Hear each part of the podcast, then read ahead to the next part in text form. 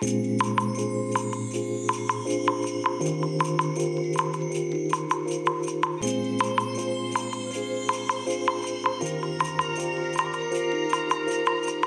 い。皆さんこんにちはこんばんは。お疲れ様でございます。本日はですね6月15日木曜日でございます。車の中の気温はというとですね22.1度でまあえー、もうね帰るところですからね。まあ気温はどうでもいいですね。え天気はね雨が、えー、降ってましてもうね今は雨が降って止みつつありそうなでもまだ微妙に本当に微妙に降ってるっていうね。まあそんな状況でございますね。はい。いやそれにしてもねいや今朝の収録したラジログの後ですね、えー、音楽の話をしますなんていうのをね、えー、言ってましたけれども、で、えー、これからね、ちょっと DTM 関係のね、音源のお話をね、えだいぶ不人気の、このポッドキャストではね、かなり不人気となっている、えネタですけれども、ちょっと今日はね、DTM 関係の音源のお話をね、えさせていただきたいなと思います。はい。えー、それでね、まずですね、ここのところちょっとかいろいろ考えていたのがですね、まあ音源一つ欲しいなというところの中で、えー、最近ね、コルグがやたらと20周年なんていうのでね、大騒ぎしてました、マイクロコルグというね、昔のね、まあアナログシンセサイザーですよね。えー、これの復刻版になるんですけれども、えー、これがね散々ねいろいろ言われていたわけなんですね。騒いでいたわけなんですけれども。でじゃあどういうシンセサイザーなのっていうことでねまあいろいろ調べてみたんですけれども。えっ、ー、とねなんだっけな。忘れちゃいました。大元ベースになってるのがねまあもちろんコルグのねシンセサイザーなんですけど昔のねアナログシンセサイザーでえそれをえっ、ー、とまあ今のシンセサイザーですからね、えー、デジタル処理をするんですがアナログデジタルをアナログチックに処理するとかいうねなんかそんな感じの音源なんですよ。ね。で まあなかなかね面白そうな、えーまあ、機種だなと思いましてねでまあ購入を検討しようということでね、まあ、この火曜日水曜日の間にねいろいろちょこちょこ見ていたんですね。でこのマイクロコルグという機種がいくつかあってまず最初のね初代のマイクロコルグがあってその後微妙にバージョンアップされたマイクロコルグ S というのが出てでそこからさらにカスタマイズされてバージョンパワーアップした、まあ、パワーアップっていうかなんだろう PCM 音源がねプラスされたような感じらしいんですけれども、えー、マイクロコルグ XL というのが出て、えー、それのマイナーアップデート版で、えー、マイクロコルグ XL プラスというね、えー、いうものが出てまあ現行機種としてはマイクロコルグとマイクロコルグ S とマイクロコルグ L うん XL プラスですかね、えー、この3種類でここ最近ですね20周年記念モデルということで、えー、マイクロコルグの、えーと、スケルトンタイプというねなんかやたらの値段が上がってるというね、えー、ものなんですけどよく見るとねあの要は外装にねお金をすごいかけてるんですよ。ステンレス使ったりとかですねあのー、ちょっとねゴージャスなんですね。さすがにね、あの、ライブとかやってステージで使うとかいう方でしたら、ああいうゴージャスなものはね、生えていいと思うんですけれども、まあ自宅でね、DTM でやる人から見ればね、別にそんなね、ステンレスでね、そんな豪華なね、おしゃれな感じのものでなくてもね、全然問題ないわけで、まあ個人的には選択肢としてはちょっともうなしかなという感覚ではいるんですが、まあこのマイクロコルグ、いくつか出ている中の、まあ、私が選択肢として考えたのがマイクロコルグ S とその XL プラスというやつですね。でこれどっちがいいのかっていうので散々ね、えー、悩んでまして、えー、でまあいろいろねどういう特徴の差があるのかなと思いましたらどうもね、まあ、先ほどもお話しましたが XL プラスの方は PCM 音源が追加されて、えー、同時発音数が8音でえー、マイクロコルグとマイクロコルグ S は同時発音数は4音なんですね。要は4つの音までしか出せないんですよ同時に。5つ目を出そうと思うと最初の1つ目の音が消えていくっていうね、まあ、そういう状態なんですね。なので、えーまあ、このねマイクロコルグだけで何か演奏させようとするともうどうしてもちょっとね同時発音数の関係で、えー、なかなか厳しい状況になってくるという、まあ、そういうことになるわけなんですけれども、まあ、私の場合ね、えー、このシンセサイザー単体だけでね一つの曲を作ろうとは考えていませんのであくまで1パートの1音源というねえまあその程度の認識でおりますからまあ4つしか音が鳴らなくてもね何ら問題はないわけですよ。まあそういう意味ではね1個目のシンセサイザーとして買うにはちょっとね微妙かなという感じはしますけれどね。うん、でねこのマイクロコルグ S と XL プラスねえー、XL プラスの方が若干ねお値段が高いんですよ。うん、なんですけれどもえー、音のね、作り、なんだろう、自分でね、カスタマイズして音を作るという部分で見ると、マイクロコルグ S の方がどうもね、やりやすそうなんですよね。でね、いろんなね、ホームページで調べてみると、やっぱりね、XL プラスの方は PCM 音源が入った関係で、音がいじりにくくなってるみたいです。まあ自分がね使ったわけじゃないのであくまで見たいという表現になっちゃうんですけれどもどうもネットであちこち調べてみるとどうもそういう特徴があるそうです。はい。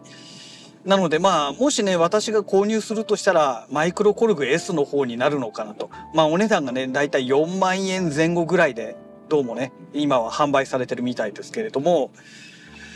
でね、まあこれもいいななんて思っていたんですがね、今日ね、会社でね、ちょっと時間が空いてる時にね、ネット見てましたら、えっ、ー、と、ローランドから S1 というね、S-1 というね、えー、すごいね、ちっちゃい、あの、コロゲでいうところのボルカシリーズですね。あのぐらいの大きさの音源がね、今販売されてるんですよ。で、えー、これもねあの YouTube とかでねその実際にねこのデモで動いてるやつとかを見ると聞いてみるとまあ悪くないなという感じなんですよ。でお値段がだいたいね2万1,000いくらとかまあ2万2,000円ぐらいでね、えー、販売されてまして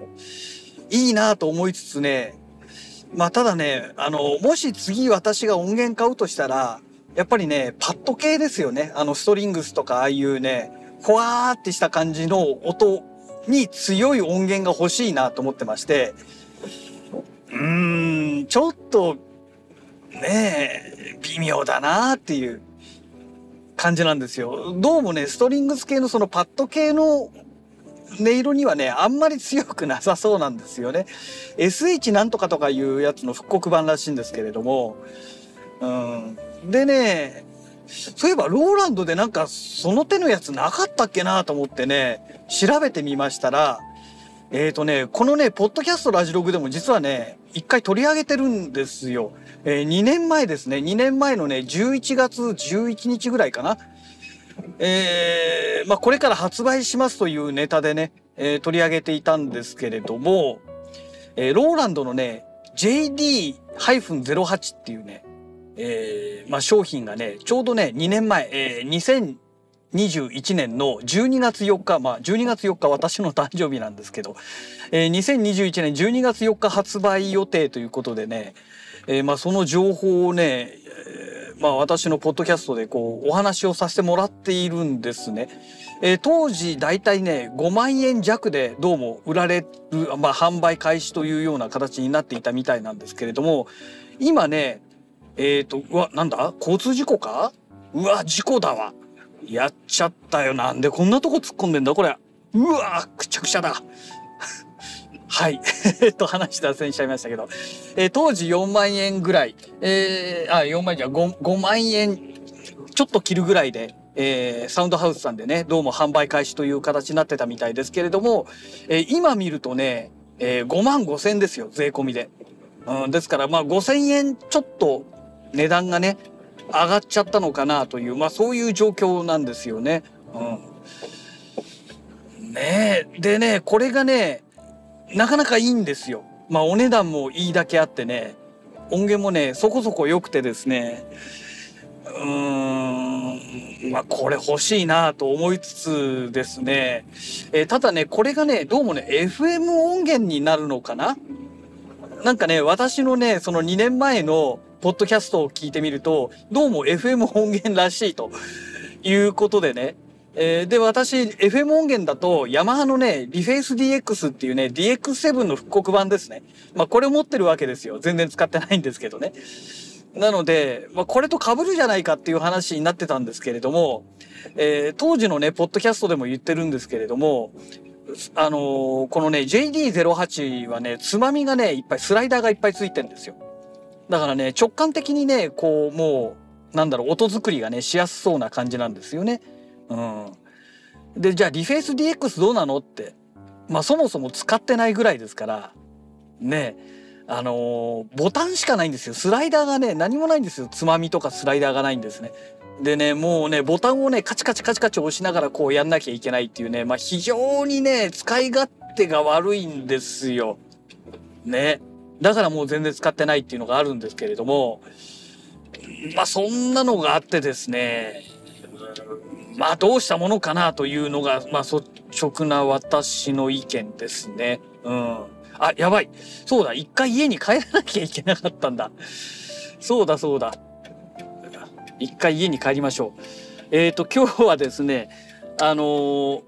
今朝収録したラジログでもお話ししてるんですけれども、あの、返品をね、しなきゃいけないものがあるんですけれども、ガムテープを持ってくるのを忘れちゃいまして、そう、だからね、一回家に帰ってね、梱包してこなきゃいけなかったんですよね。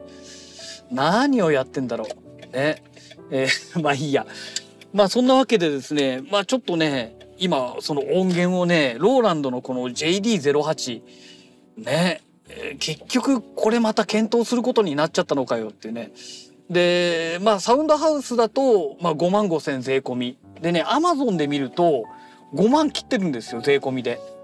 えー、4万9千何百円とかね。まあもうほぼ5万なんですけれども、まあね、5千円安くなるだけでもね、だいぶ違うなという状況なので、まあ購入するとなるとですね、まあ Amazon でポチるような形になるんじゃないかなとは思いますけれども、ね、なかなかね、良さげな音なので、あの、YouTube なんかでね、動画を見ましたけれども、まあ買うんだったら、次はやっぱりそれかなと。で、ね、まあ5万円でしょ？で、6万円台まで予算を引っ張れれば、あの、コルグのね、ウェーブステートを買えるんですよ。ね、で、ウェーブステートまで行っちゃえば、このパッド系の音がね、まあいろいろいっぱい出るんですよね。だから、もうちょっと頑張ってウェーブステートに行ってしまうか、ちょっとね、そこがね、悩ましいところなんですよね。で、そうやって言い出しちゃうとね、もうキリがなくてですね、もうどんだけ予算使うのよっていう話にもなってきちゃいますから、ちょっとね、その辺でね、もうなんだろう、あの、うん、いろいろと考えなきゃいけないところがあるのかななんて、えー 思っております。ね、まあお金を出せばね、あのいい機材はいくらでも転がってるわけなんですけれども、ねえ、かといってね、そんなにね、お金使っちゃっていいのっていうのもあるじゃないですか、やっぱりね。うん。ちょっとまあそんなところがありますのでね、まあ今非常に悩んでるところでございます。で、まあそういうことであればね、リフェイス DX これね、手放した方がいいのかななんても思ってまして、で、もったいないじゃないですか。同じね、あの、FM 音源のものいくつも持っててもしょうがないですから、だから、どうしようかなって。で、あとはそれ以外にもですね、えっ、と、ボルカ FM っていうのを私持ってるわけですよ。これも当然ね、FM 音源なわけで、うん、だからね、まあどちらにしてもね、あの、リフェイス DX はもういいかなと思ってね、うん、これをね、メルカリに出して、まあ2万円ぐらいとかでね、売れたらラッキーかななんて、まあそんな風に思っているんですが、まあいついつこれを出す時が来るのだろうかというね今まあそんな状態でございます。はい、えー、そんなわけでね、えー、もう自宅の駐車場ついてますのでこの後ね、えー、荷物をちょっと梱包して、えー、それからもう一回ね、えー、出かけたいと思います。それではまた。